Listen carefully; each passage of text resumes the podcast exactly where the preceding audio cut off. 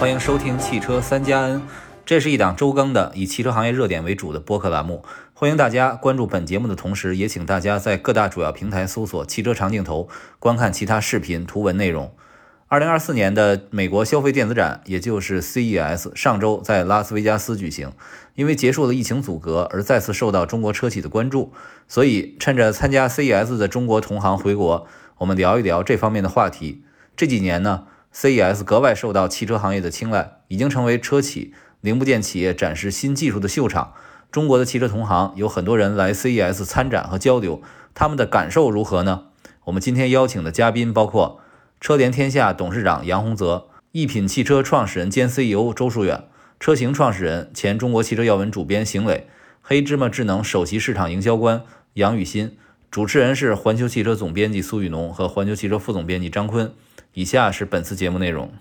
啊，今天我们聊的话题是 CES，也就是在刚刚呢这个九月呃一月九号到十二号。在美国的拉斯维加斯啊，正式召开了。今天应该是已经闭幕了啊。在这届的 CES 上呢，其实有中国企业很多的中国企业啊，那比如说像路特斯科技啊，比如像我们的小鹏啊，还有银河的 E 八，还有极客啊，都是来到了这个整个的 CES 这个展台上啊，来展示中国的最新的汽车的一些创新的成果。就是当前的汽车实际上是已经进入到一个呃创新的一个关键的时间节点上。未来两到三年，中国就是整个世界汽车将会去向何方啊？尤其是在智能化的领域，包括智能驾驶、智能座舱，还有等等一系列的场景之下啊，现在中国就是整体的世界汽车的创新的方向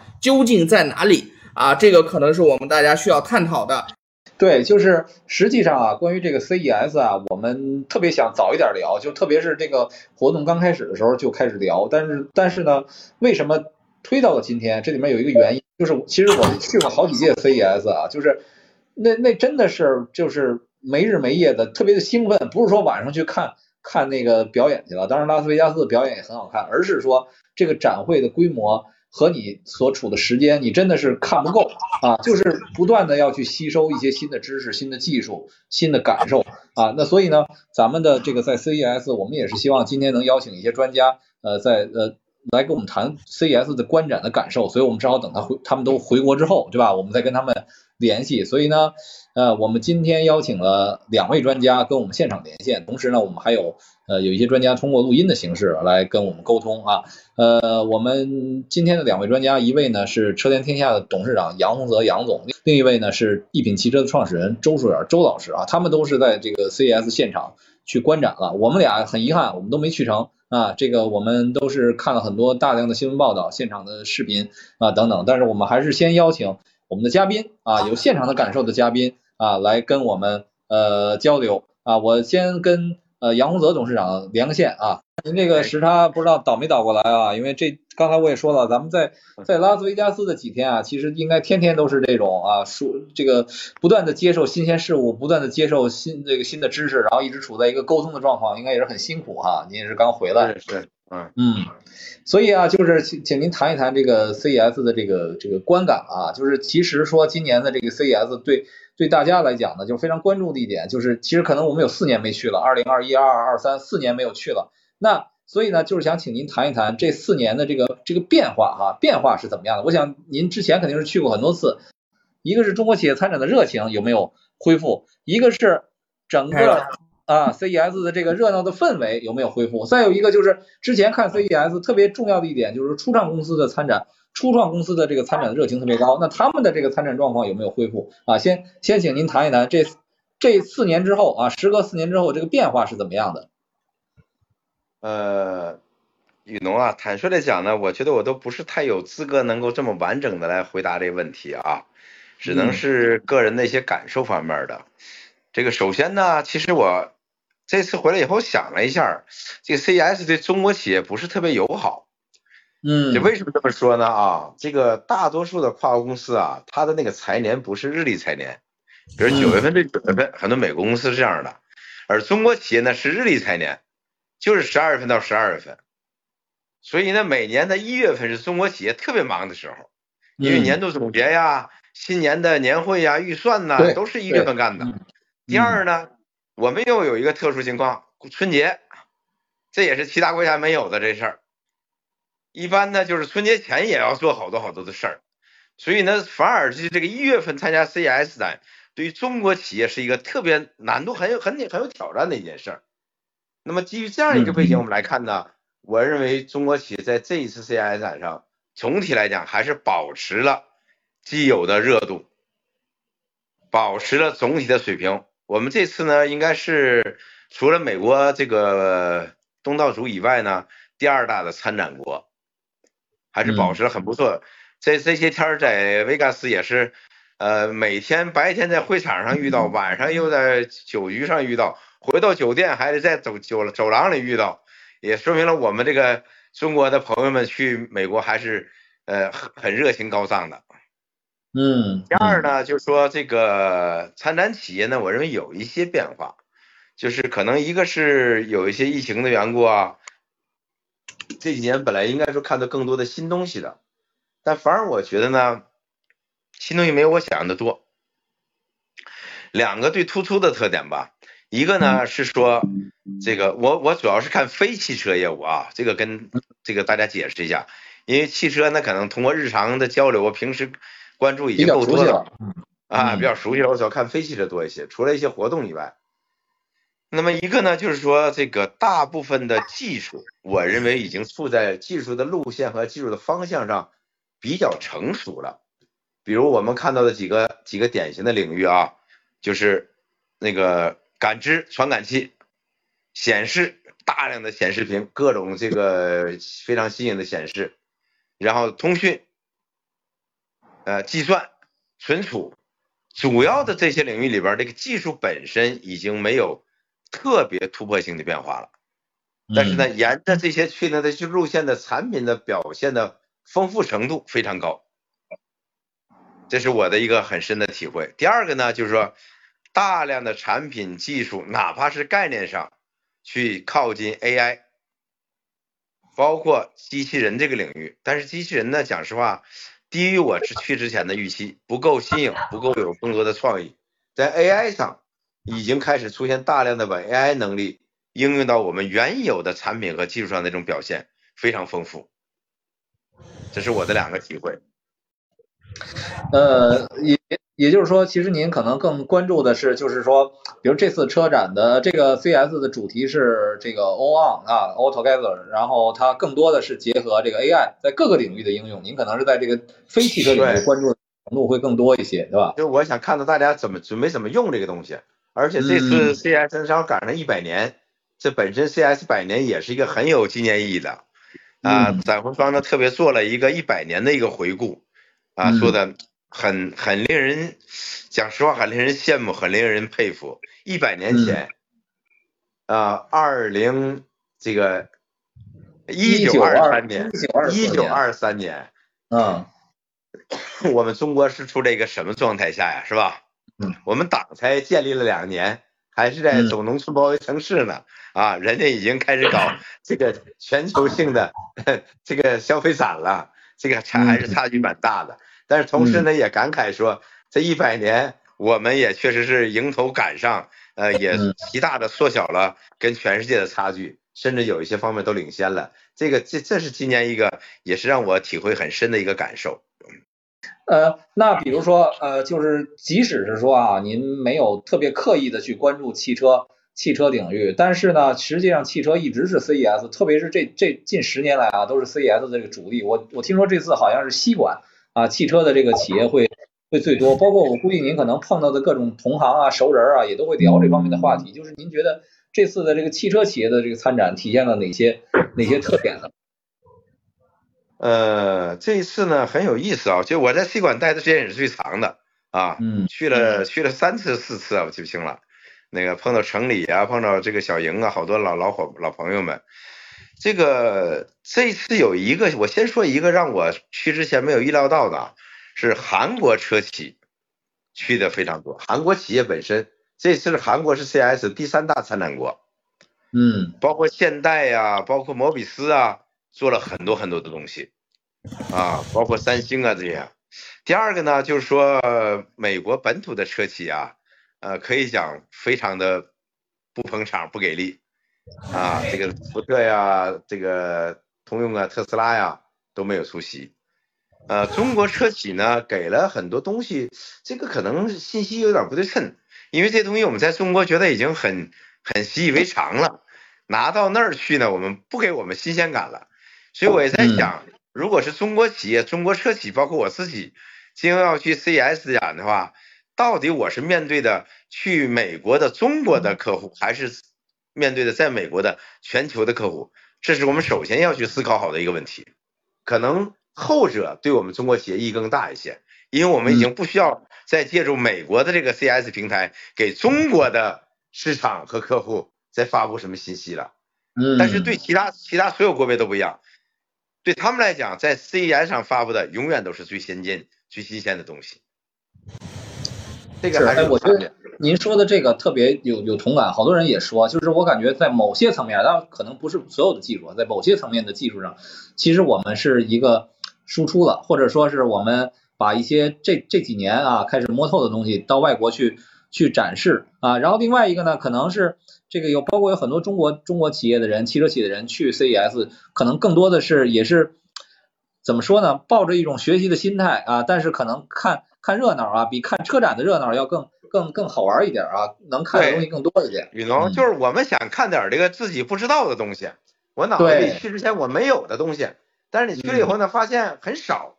嗯，就是因为因为这本身我们在国内日常的时候，其实我们已经接触到了，嗯。另外一个就是刚才我已经讲过的，就是机器人，尤其是人形机器人或者类人的机器人的这个应用呢，这次的展出的这个程度低于我的预期。我其实特别想看到在类人和人形机器人上一些更先进的东西，这个不是特别理想，讲实话啊。嗯，所以说这个这里面的这个感受，可能就是说，呃，和我们我们在后面看报道，可能感觉就是，哎，各种新闻稿铺天盖地而来，然后有很多很多产品的发布等等等等。其实从您从前方的感觉，可能反而没有那么觉得说特别激进，对吧？可能还是一些相对成熟的东西展示在这个这个现场，对吧？只不过是涉及的领域可能多一些，四十多个行业嘛，四十多个行业参展。嗯，对，在这种对整个全球的。产品技术需求的这种导向上呢，呃，没有我去之前预想的那么强，嗯，应用的多一些，方向应用少一些。这一方面，我认为也可能呢，就是说，呃，跟刚才我们讲的感知技术啊、显示技术啊、通讯技术啊，本身已经过了这个完全全新的开创的这个阶段，而进入应用化的程度，嗯，也我我认为跟这个有关系。这这我不认为这本身是坏事啊，嗯。就说明一些大的技术方向已经被行业、产业、社会形成共识的时候，我们花更大的资源和力气把它去产品化、商品化、市场化，而不是一味的去追求一些变化和新奇的东西。嗯，是，所以就是说，我们看这个 CES，就是说，如果他从一个呃西洋看西洋景的角度来讲，当然后面我我我也分可以分享分享我之前参参加过几届 CES 的感受啊。看西洋景的角度讲，确实好玩的东西非常多。但如果我们从行业的特定的行业的角度来看，它可能我们更注重于实际的这个应用，而不只不仅仅是一个前瞻的东西，对吧？但是啊，但是就是说，其实其实我们看这次的这个 CES，其实可能至少我们从报道上来看，一个很大的热点就是这个芯片领域，你包括像像英特尔、像 AMD 啊，然后包括像相对在这个领域已经很很成熟的英伟达也好，高通也好，其实都是非常受关注的这个。焦点啊，我看到这次好像就是提到呃仓价融合、跨域融合这方面，其实也成为一个热点。那那其实从您自己车天天下公司的这个角度，包括说我们是高通的重要的合作伙伴，那在这个这个角度来讲，您怎么看这次这个芯片在 CES 上成为热点呢？我这次去本身啊是跟高通和客户有几个很重要的会议和活动。高通在 CES 的第一天就发布了跟我们有很紧密的这些。新的业务发展的一个新闻的宣传的通稿，但是更重要的，宇农，我觉得我们要透过呃车联也好，高通也好，我们这个汽车行业在 CES 上表现出来的已经摆在桌面的能力本身啊，就是说一颗芯片，它同时在过去它完成了对传统的座舱的多个显示屏、多个摄像头、多个传感器、多个显示能力，啊，而且跨到跨操作系统的这样一个芯片的支持能力已经很强大了。在我们这之前，在全球的自动驾驶领域里边，行和博还没有完全融合，很多车上还是是行是行的控制器，博是博的控制器，对吧？行博还没有一体。这个时候已经有新的芯片技术，把过去的仓、过去的博、过去的行，完整的放在一颗芯片上。这个表现的就是芯片技术的进步，其实是超过了或者引领了。过去的这种电子汽车电子的需求能力的需，在这样一个发展的阶段的芯片出现了超过需求的引导能力这样的一个变化，我认为这个我们透过具体的业务本身不谈啊，要看到这是真正的技术在引导着行业市场需求的变革，我认为这是更有价值的。当然这一次，呃，车联天下和高通和我们的合作伙伴哪吒，呃，第一时间发布了在全球首发的。这个舱架融合这样一个高算力芯片下的现实的应用场景、现实的上车的项目的一个确认，这个在行业里也是很具有开创性的。您您您能不能这个具体的开创性上，您能不能再再详细的说一说呢？就是说具体的话，给呃无论是说成本上、效率上、性能上，对吧？能给汽车行业，特别是自动驾驶和这个整个的智能网联领域，能带来哪方哪方面的改变呢？一方面，刚才我们讲了，芯片一颗芯片已经能把舱型博这么复杂的两个以上的操作系统放在一个芯片上，去实现非常强大的功能了，这本身是一个巨大的变化。第二呢，就是刚才讲高集成度的应用，软硬结合起来，一颗新的高通八七七五芯片上面跑着三四千块、三四千个物料，上亿行的代码。这都是非常巨大的变化。第三个变化呢，就是说给整车厂带来了成本能力的显著下降，整车设计和制造结构的简化，啊，效率的提升。更重要的呢，有一个变化我要讲，在过去高通的骁龙三代、二代的芯片上，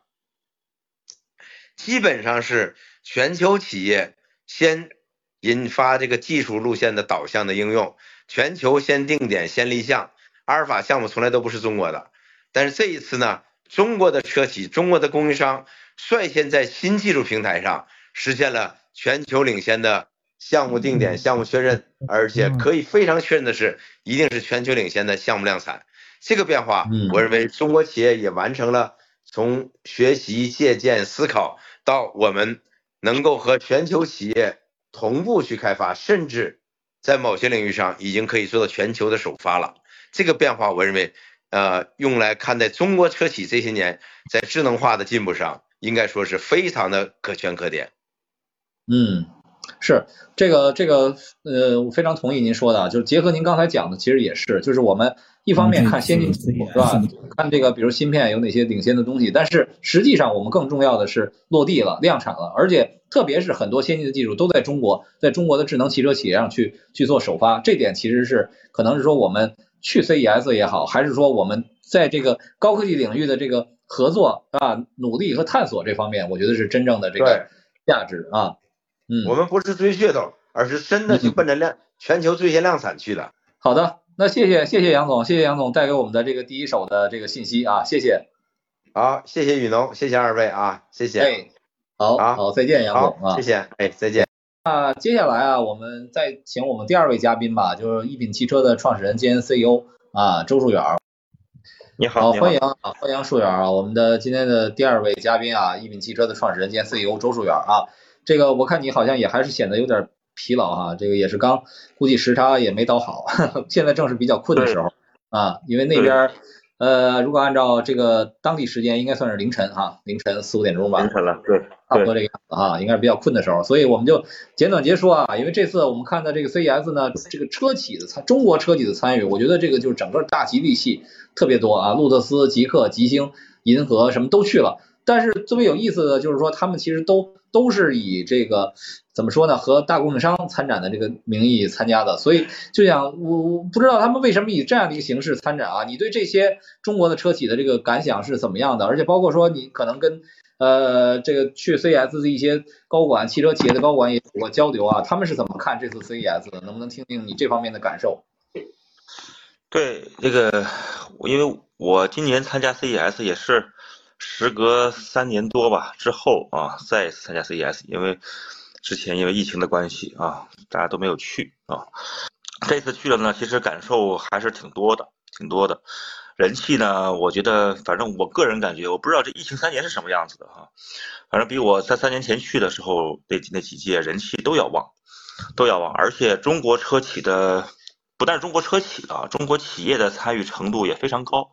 确实很高，那反正有个数据，那天，呃，大家也在讨论，就是可能这次 CES 的所有的参展企业，不单是车企，还有很多电子的企业、电视的企业，各种各行各业的跟消费电子相关的企业，呃，一共有四千多家企业来参加，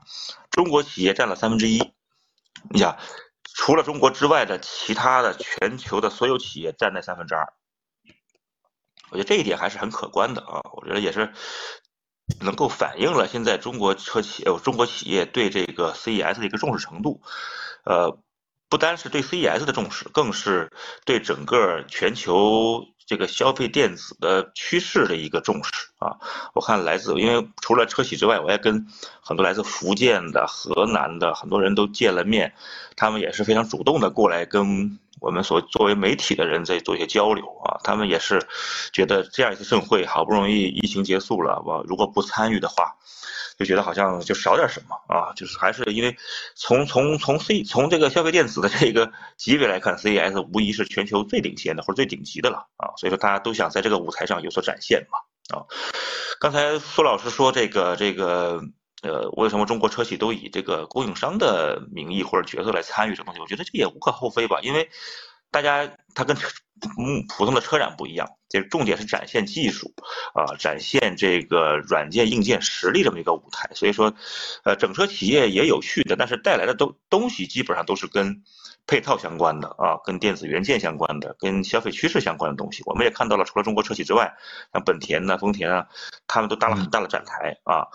我们这个展台上展出的，除了整有整车，但是整车只是一个介质啊，更重要的是通过整车来说明他们目前在智能化啊，在这个消费互动这块的这个这个这个交通互动领域的一些一些成果吧啊。还是很好的，还是很好的。我觉得气氛也很好，气氛也很好，还是很有收获的。嗯，对中国车企确实看到很多。你看吉利下面，我极客呀、路特斯呀，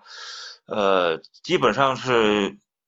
全品牌都在参与这个 CES。我觉得吉利这次是应该是是是团队作战了啊，尤其路特斯。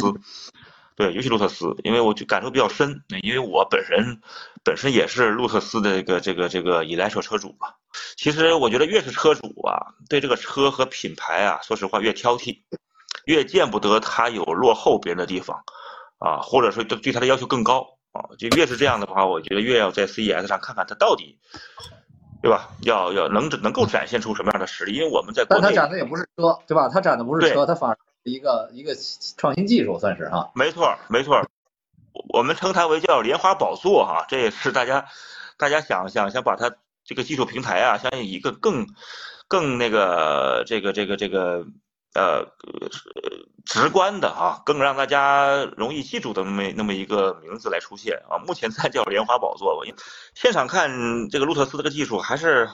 很震撼的，很震撼的，因为之前我们所谓的坦克掉头也好，就是之前也看过类似的，就是因为在轮在四个轮胎这个传动轴上在做文章的这个技术啊，包括起亚呀，之前也推出过，但是像路特斯这么丝滑的啊，而且呃真正已经能够应用于这个民用车上的这个这个技术，还是还是不多见的，还是不多见的，因为虽然最后呈现的方式。就呈现的效果可能大同小异，啊，可能路特斯会高一些，但是呈现的方式还是不一样的啊。就具体的，因为我也不是专门研究技术的，但是具体的听这些专家讲，就他这个还是挺先进的啊。也所以说这这次通过这个事儿呢，也对路特斯有个更立体的一个一个认识了啊，也挺意外的啊。就是我觉得很大的一点就是，我觉得路特斯啊，并没有去吃这个品牌的老本儿啊，也不是像很多咱不说新势力品牌哈，把很多同质化的技术啊包包装的。更为夸张啊，去打这个市场营销这个擦边球，而是实实在在的在智能化领域、在出行交互领域做文章。我觉得这一点，我觉得是给我啊对路特斯或者对整个吉利目前这个这个在技术领域、在智能领域的一个新的认识了啊。那那你觉得哈，就是说呃，包括说其实这次呃像银河呀、极客呀这些产品，其实都在 CES 上应该还是取得了一些不错的反响，但是。我在讲啊，就是是是因为我听说这次去，其实中国企业参展的热情应该和前几年相比，其实可能还是并没有没有达到一个最高潮。但实际上去看 CES 的中国企业的人是非常多的，是吧？就你觉得看了 CES 之后，你觉得对中国的汽车也好，其他的企业也好，有什么样的一个启示呢？哦，启示哈是这样哈，我觉得不是这次，反正给我最大的启示或者震撼的是整个 CES。啊，尤其是今年这届 CES，就是在人工智能啊，我觉得真是真正的到了大行其道的时候了啊，就是它已经渗透到什么汽车呀，包括自行车呀，包括踏板车呀，包括电动航空多个细分领域当中去了。这种人工智能已经不仅仅是去优化这个交通效率了哈，还确实给我们。很多用户提供了这样一种就是前所未有的一种便捷体验啊！我是觉得对中国科技公司而言，或者不管对汽车也好，什么也好，对中国科技公司也而言，我觉得这是一个非常大的一个市场机遇啊！启示来说，我觉得我们完全可以凭借在人工智能领域的一个深厚积累，跟全球的跟交通领域相关的一些制造商展开深度合作，对吧？去共同去推进我们觉得呃所有车企在这个智能化交通领域的一个快速发展，包括。啊，在硬件跟软件的融合方面，我觉得也有很大的启示啊，就是因为这二零二四年的 CES 确实给我们展多展示了太多的这种创新成果，对吧？人工智能跟软件的怎么到底怎么去深度结合，这种结合怎么去让产品功能更加的强大，怎么去让它的智能化程度更高？我觉得对中国科技公司来说，真是一个特别重要的一个创新方向啊，他们去可以去借鉴国际国际的一些先进经验，去加强这种硬件的。研发整合过程，对吧？去推出更多具有颠覆性和引领性产品，去抢占市场先机嘛，对吧？因为现在这个互联网化时代，尤其在中国，对吧？这个网络又那么发达啊，我觉得是我们这是一个非常好的时机跟条件去满足就更多人的一些出行的需求啊。因为你看这次就是就是那种生成式的人工智能啊，因为大家之前一直在探讨这个 Chat GPT 这个这个事儿哈，就是这种生生成式的人工智能这种崛起。我觉得也是给中国科技公司和电动车一些行业企业提供了一些新的思考的方向，嗯，对吧？这次二零二四年的这个 CES 这种生成式的这个这个这个人工智能，包就是以 Chat GPT 为代表的，真的在 CES 上真大放异彩啊！其实确实也也能够给汽车行业带来一些新的一些交互体验，对吧？比如我们的科技公司怎么去探索生成式人工智能在各个领域的这种应用潜力，对吧？去为就是很说白了嘛，就是给客户提供更加个性化、啊人性化的一些服务体验。我觉得这个，我觉得还是值得我们车企或者说各个科技公司领域去去去思考的问题嘛。啊，嗯，还有就是呢，我刚才我在想到一个问题哈，就是刚才呃苏老师一边聊一边讲，就是。我觉得现在有很多跨国巨头的一些合作案例，我觉得确实也给了我们很多的启发。你像宝马跟亚马逊，他们在 CES 上展示了这个人工智能技术在汽车领域的非常广阔的应用前景。啊，我觉得这种这种这种趋势是不可逆的，对吧？中国科技公司完全可以去更多的寻求跟国际巨头的战略合作机会，对吧？共同去推动这个人工智能技术。啊，在这种出行交通领域的创新应用和发展啊，这是我我想说的啊。嗯，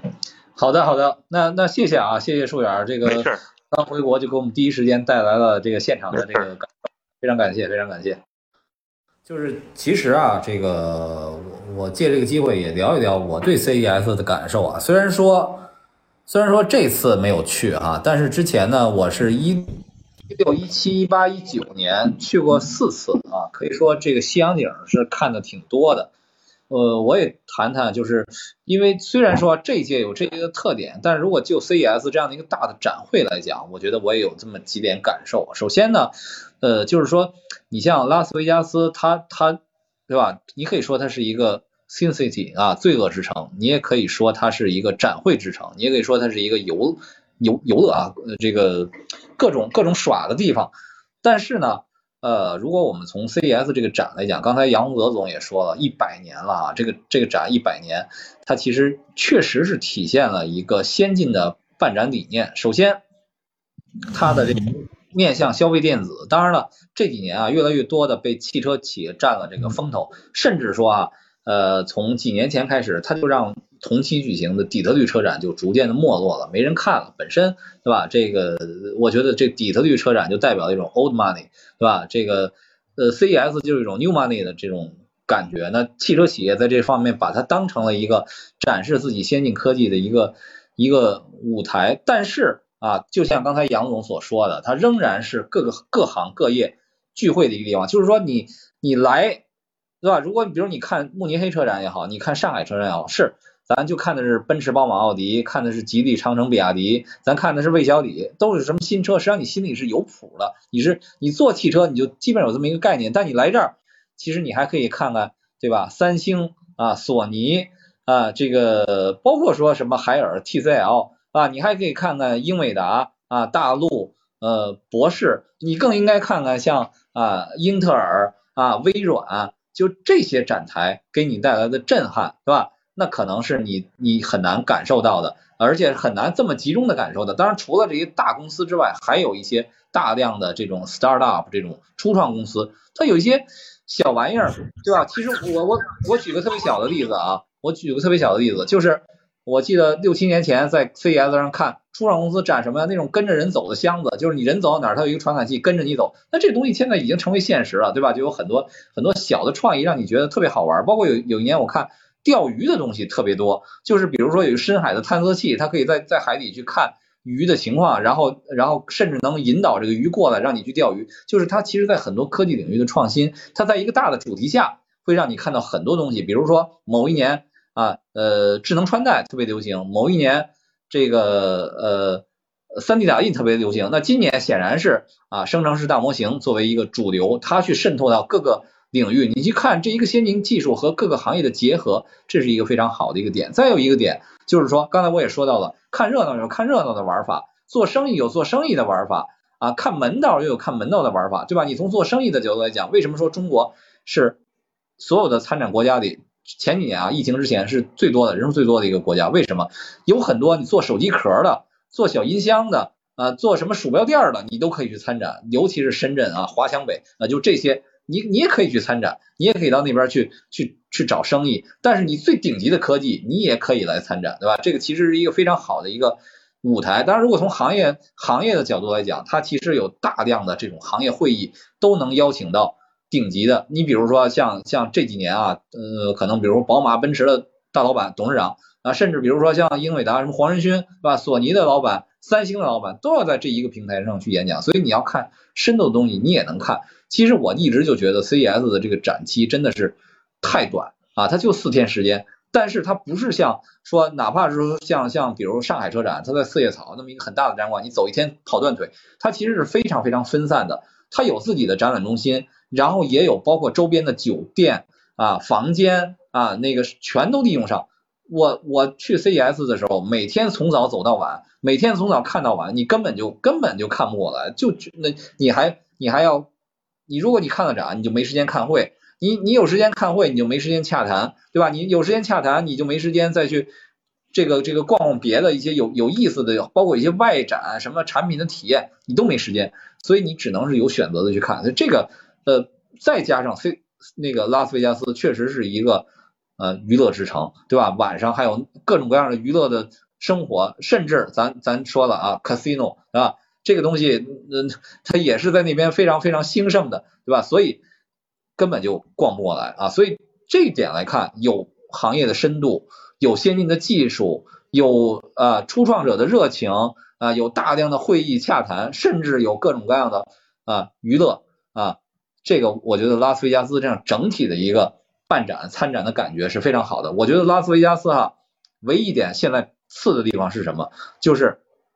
十年前我们看拉斯维加斯的五星级酒店的这个自助餐，觉得非常非常棒啊，现在在中国根本不是事儿，太太差了，太差了。啊，还齁贵齁贵的，几十美元吃不上什么东西啊！这个开个玩笑啊，就是简单的分享一下这个呃之前看 CES 的一个一个感受。然后呃我们还准备了这个两段录音啊，是因为呃我们有的嘉宾可能现在还没回国，没回国那怎么办？那我们就只好通过录音的形式来呃请嘉宾嘉宾来跟我们谈一谈。这个对 CES 的一个感受啊，这是车型的创始人、前中国汽车要闻主编邢磊啊，邢磊老师他现在还在美国，所以他只能通过录音的形式来跟我们交流，但他也给我们录了一段整体的、全面的对这个呃 CES 的一个一个观感。好，那那坤麻烦你播放一下。呃，整个这个 CES 二零二四其实不非还是分到几大块，就是一个是主机厂，一个是 Tier One 零件供应商，一个是激光雷达，一个是芯片，一个是自动驾驶。那么从主机厂的角度，刚才说到，就是奔驰、奔驰、宝马、大众，基本上是这这三家，其实呃之前也也是参加过 CES 不少次，但这次主要呃三家不约而同的在秀他们这个生成式 AI，那那实际上就是语音的这种自由的这个对话，呃比如说大众是跟这个赛文斯合作搞这个 Chat G GPT 上车，宝马是跟亚马逊 Alexa 搞这个什么呢？就是说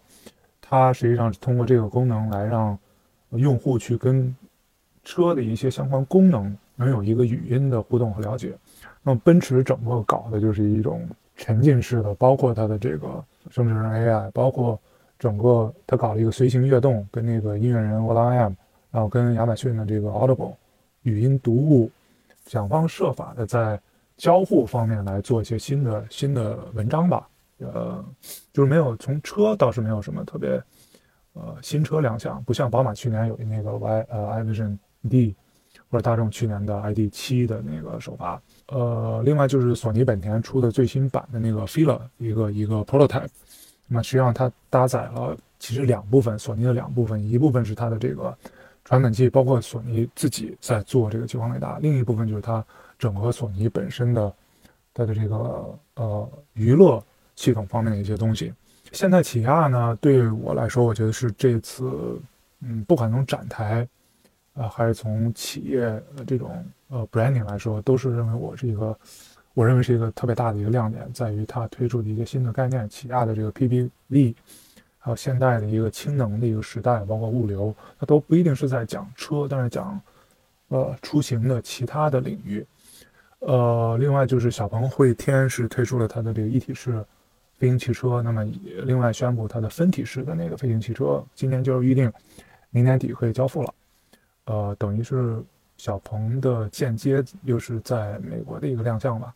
然后另外还有一些电动车的初创公司，比如说越南 VinFast 推出了一个呃纯电皮卡，那么还有这个土耳其的 Talk TUGG，还有美国的这个呃 Mullen，感觉这两家呢相对嗯不太。就是感觉他们前景不一定是特别明朗。那么还有一部分这个主机厂是来蹭展的，比如说这次吉利是真的，我觉得多辆车来到这个现场。那么极氪零零七在法雷奥的展台，呃，零零九也过来了，完全是这个秀。那么吉利银河 E 八是在 BOE 京东方的展台，蔚来 ET 七在它的激光雷达供应商呃 c o n 就是特大东的展台。那么极星有三辆车，它的三和四分别在它的。供应商 Luminar 激光雷达供应商 Luminar 的展台，还有 Mobileye，Mobileye 给它提供那个 Supervision，还有在谷歌的一个展台都有亮相。那么那个高和 Z 在它的那个激光雷达供应商何塞的展台亮相。那么呃，我听说还有现场的人是说在那个拉斯维加斯街头看到了仰望 U8，后来呢，恰巧我在那个轻轨上正好碰到两个比亚迪的设计师，他们也确认了这个。呃，这个事儿，那就是说我我没看到，但是据他们说呢，是，呃，比亚迪就是已经实际上有不少它的这个电动车在在美国在做本地的一些测试。那么 U 八是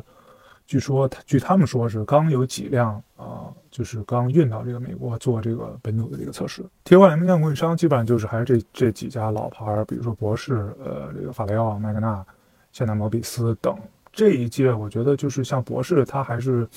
一直在讲它的这个氢氢燃料发动机和这个呃氢燃料。包括供给这个 Nikola，Nikola 就是美国的这个初创电池卡车的这个初创公司。那么去年已经交付了几十辆它的氢燃料卡车。那么这里头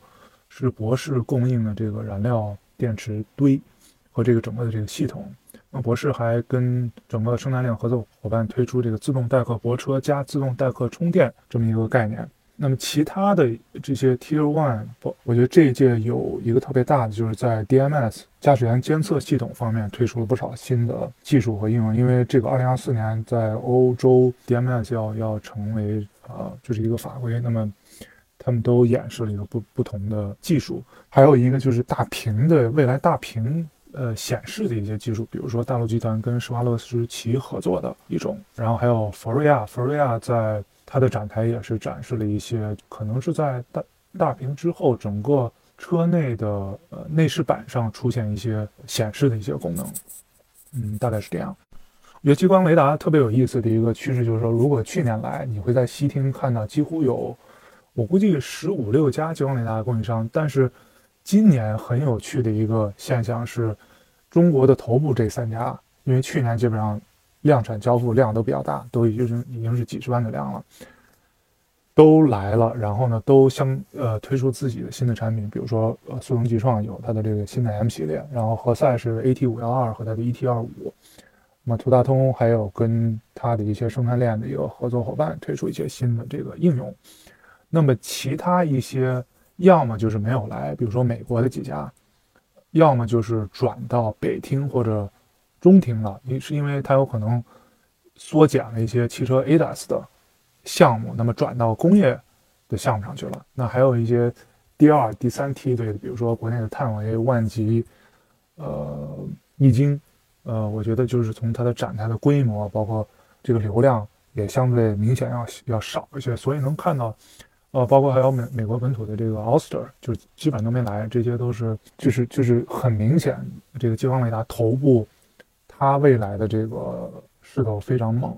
那么另外一个趋势就是，估计在今年可能北京车展前后就会看到一些国际厂商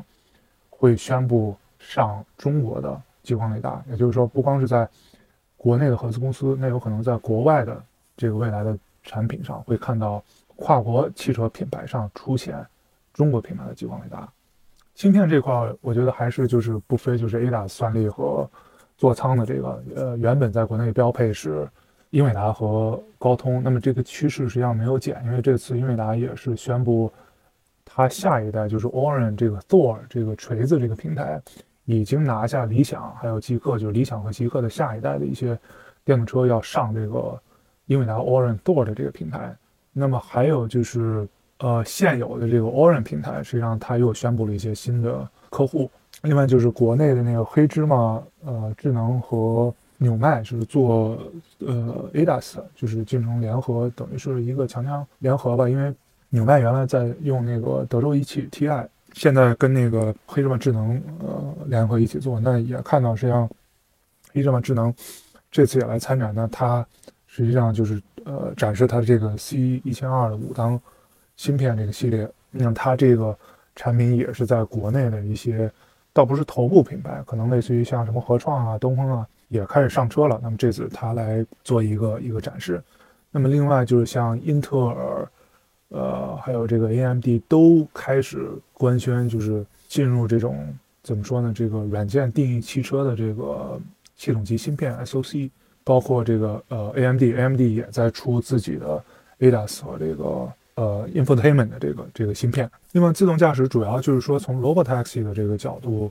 呃，这次国内这个文远之行，呃，展示了它的那个 Robot Bus，就是无人小巴。那么，它实际上是给现场的观众在拉斯维加斯街头，它提供一个十五分钟的，也提供一个更长的四十分钟的，呃，去跑。那么实际上这个跟它去年在 CES 推出所谓的 L3 的。用那个呃日产凌风做的那个几乎是一样的传感器的设置，只不过它这个车的形态不一样，但实际上都达到 L 四的功能。呃，唯一就是说它这个呃无人小巴在美国在做这个 demo 的时候，必须要求有一个安全员，然后它是后期放了安装了一个方向盘，还有那个油门和刹车踏板。本土的就是 Zoox，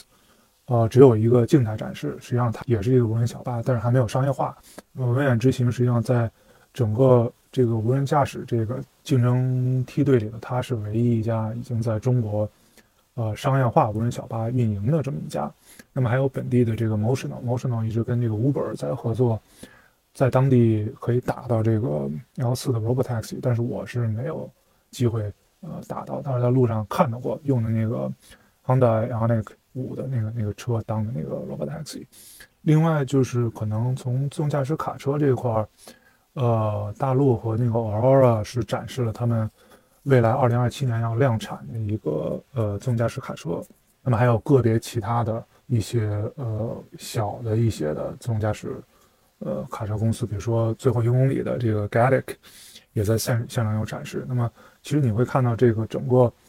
这些车不少。它的生态链的合作伙伴有不少是来自中国企业的，那么还有一块就是传统的这些 IT 公司、科技公司都试图进入这个汽车领域，比如说联想车计算，它推出了一个新的一个产品，它没有正式参展。那么还有像 TCL 啊、像这个海信啊，做这种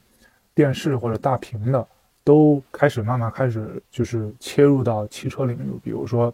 从屏的角度。比如做这个 HUD 相关的呃这个汽车领域一些产品。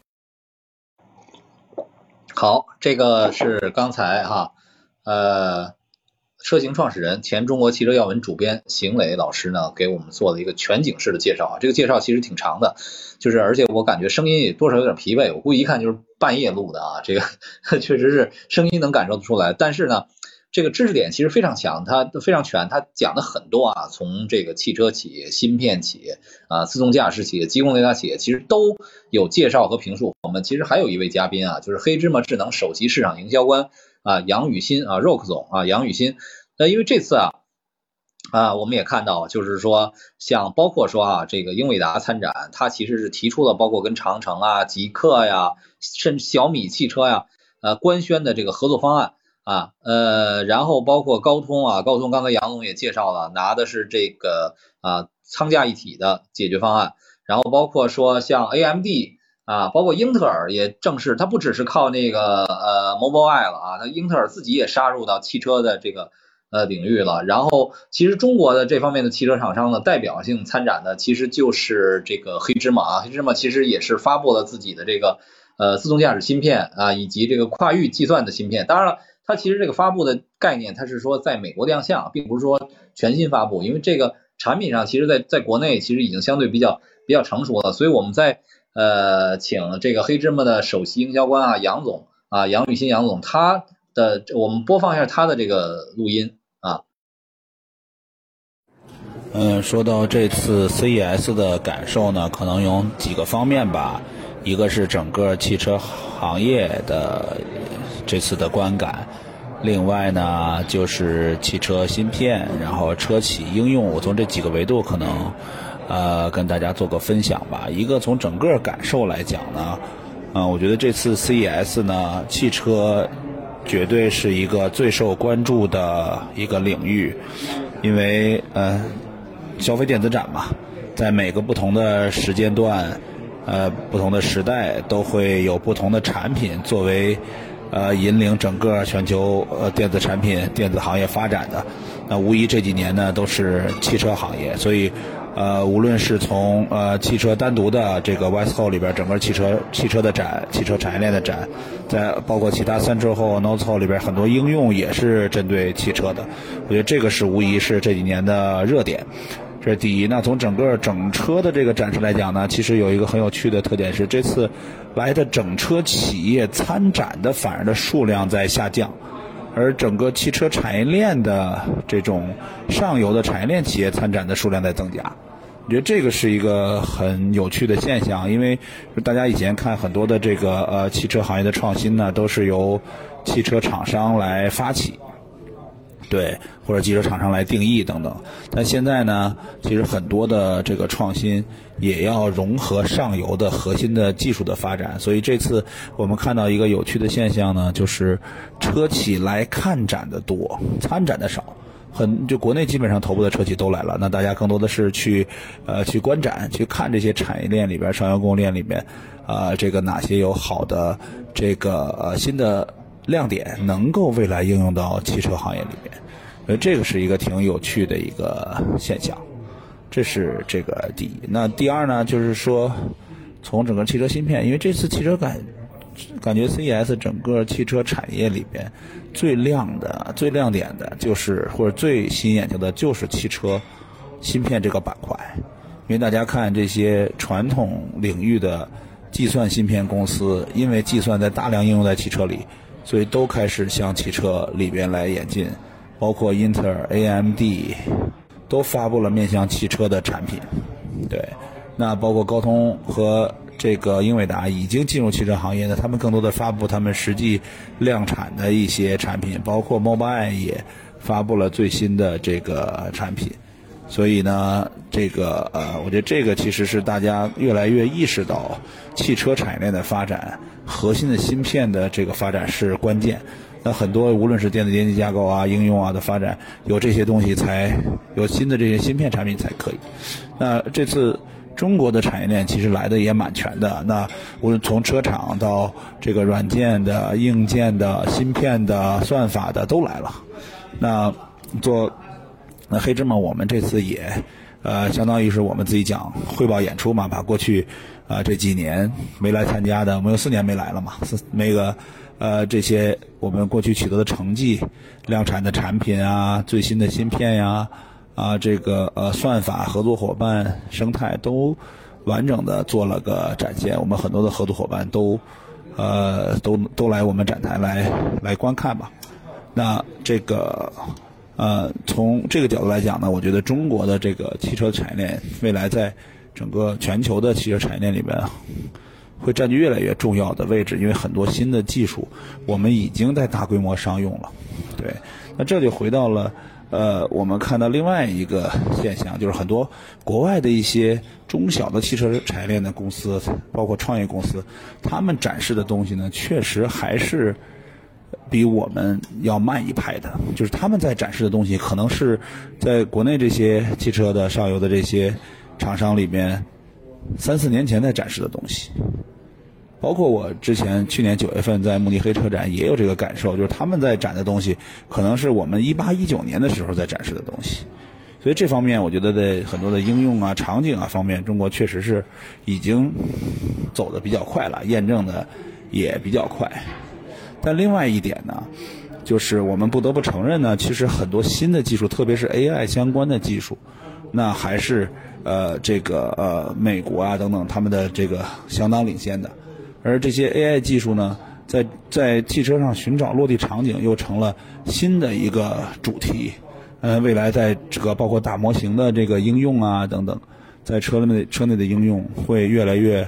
呃普遍。比如说，先从座舱开始，那大模型从语言交互啊这些进入座舱，到再下一步，呃，我们探讨是否大模型能够进入自动驾驶的这个行业。我觉得这些都是。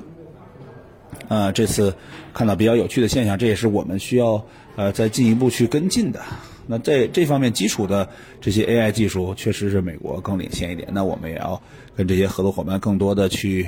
去这个呃学习啊交流。对，啊，另外呃呃一点呢就是。呃，那那黑芝麻，我们其实这次呢也正更关注的是未来更多的这种啊产业链的布局啊，生态的建立。我们跟我们这次重点其实发布的合作都是在软件侧，包括我们跟。啊，君盛的这个在跨域的这个软件层面的这种合作，未来包括我们发布了跟国内国外算法公司的合作，其实这都是现在我们看到，就是中国的呃这些汽车芯片厂商，特别是我们这些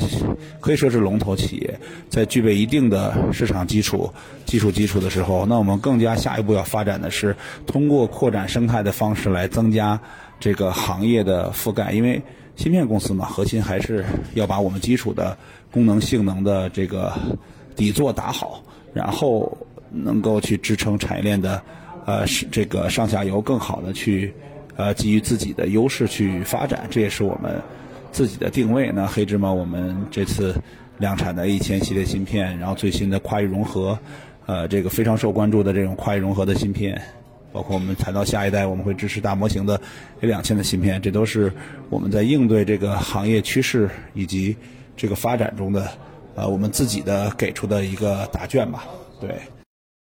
好啊，也特别感谢啊，特别感谢这个杨宇新杨宇新总的介绍啊，特别是这个其实作为这个国国内的芯片企业啊，到 C S 去。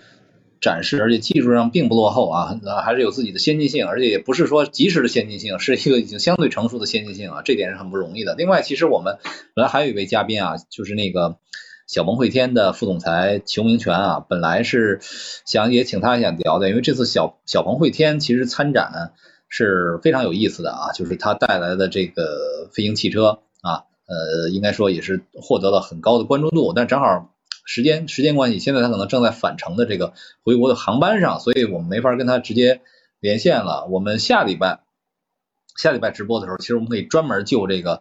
飞行汽车的事儿啊，再深入的聊一聊。我们再再邀请包括小鹏汇天的代表，也包括说这个呃航空领域的专家一起一起来聊这个事儿，也是算提前预告一下。当然了，这个他也给我们发来了一些大致的一个感受啊，就是说这次这个在。CES 上感觉，因为主题是 AI 嘛，所以呢，还是对这个 AI 和各个厂商的这个结合是呃印象比较深的，特别是在这个机器人领域是今年的一个重头戏啊。就是，但是呢，包括说刚才我们说到的这个路特斯的展示的机器人，其实可能更多的是一些非人形的机器人啊，开始了一些呃商用也好，展示也好多多也好啊，这个可能是一个亮点。但是汽车这这块呢，其实。这个小鹏汇天的副总裁秦明全给也给我们带来的一个感受，就是说觉得还是欧系和日韩系为主。那中国呢？中国的品牌，一个是刚才我们说到的吉利系啊，吉利系都是以和供应商参展的名义参展。另外还有一个就是像小鹏汇天，也是作为一个飞行汽车的呃代表。但是呢，总体来看，可能更多的展示的其实是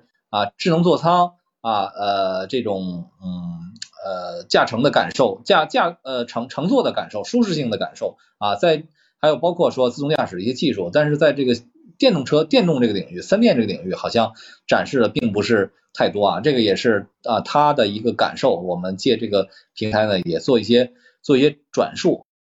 刚才讲了半天，讲的是 CES 确实很值得看啊。为什么值得看？是因为对吧？它的整个的办展理念还是比较先进的，而且呢，你也能看到很多跨行业的呃新的技术在跨行业领域的应用。但是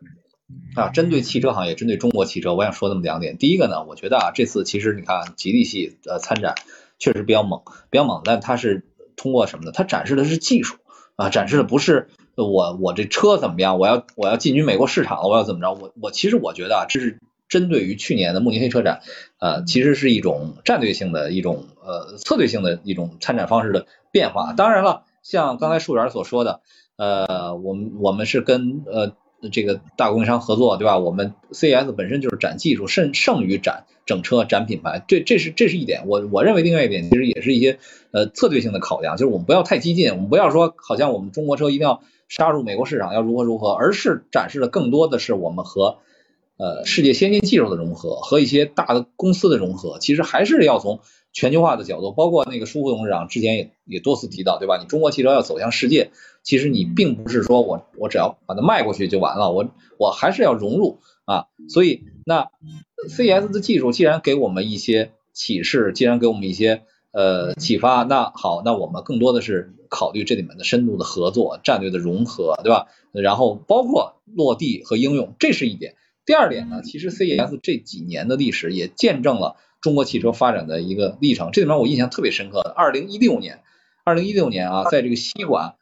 呃，就是 FF 啊，法拉第未来包下了整个展馆最大的一个展台，但是这个展台空空荡荡的啊，非常占占地面积很大，但是空空荡荡，中间就展了一辆车 FF 九幺啊，所以 FF 九幺当时就是确实整个 CES 最重要的、最值得看的，也是最具话题性的一款车。我当时看到啊，外 T 甲在展台的休息室里不停的聊，就不停的就就各种开会，就没有停过，所以受关注程度。那到再后一年。是什么受关注呢？拜腾啊，拜腾的这个车，当时这大连屏，你看那个那时候四十多吨大连屏，直到现在才在这个吉利银河 E 八上才才才真正量产，才用上，对吧？但是实际上这两个企业，呃，有的已经消消失了，有的还是遭遇了非常大的这个这个困难。所以其实我们中国人对这个汽车的认识认知也是经历了这样的一个呃过程。所以 CES 虽然是一个世界性的大舞台，但是实际上我们中国在企业在里面发挥的价值，其实应该是应该充分的利用，而且呢是应该不断的去进步，最终我们展示给全球的观众的也好，全球的呃同行也好，是我们的一种开放的胸怀，以及我们的一种啊技术的这个先进性啊，以及我们从这个全球视角来看待呃技术的这样的一个一个变化，我想。呃，特别是你，你包括像这次啊，路特斯也好，极客也好，吉利也好，啊，吉星也好，它本身虽然在一个大体体系下，它也代表了不同的品牌的定位。所以从这个角度来看，哈，就是我我觉得这个 CES 还是给我们中国企业有更多的启示。当然，我确实现在哈，呃，这个中美的这个交通往来啊，可能还是没有完全恢复到一个疫情前的水平。所以我也觉得啊，CES。首先是特别推荐大家去看啊，一定要去感受啊。第二个呢，我也希望就是包括说明年也好啊，这个我们在这方面的交流交往能够更深入啊，更开放啊。这个就是我要补充的两点。嗯，好的，好的，感谢苏老师。那么这一期我们的环球微直播。就真的要和大家说再见了啊！这一期的话题呢，我们是聚焦到了美国的 CES 之上。其实说 CES，更多的还是我们在讲中国的企业，在讲中国的电动化的、智能化的这种技术啊。希望我们长达一小时的这场直播能够让大家有所启发啊！感谢大家的陪伴，感谢大家的陪伴。嗯，好，再见，再见。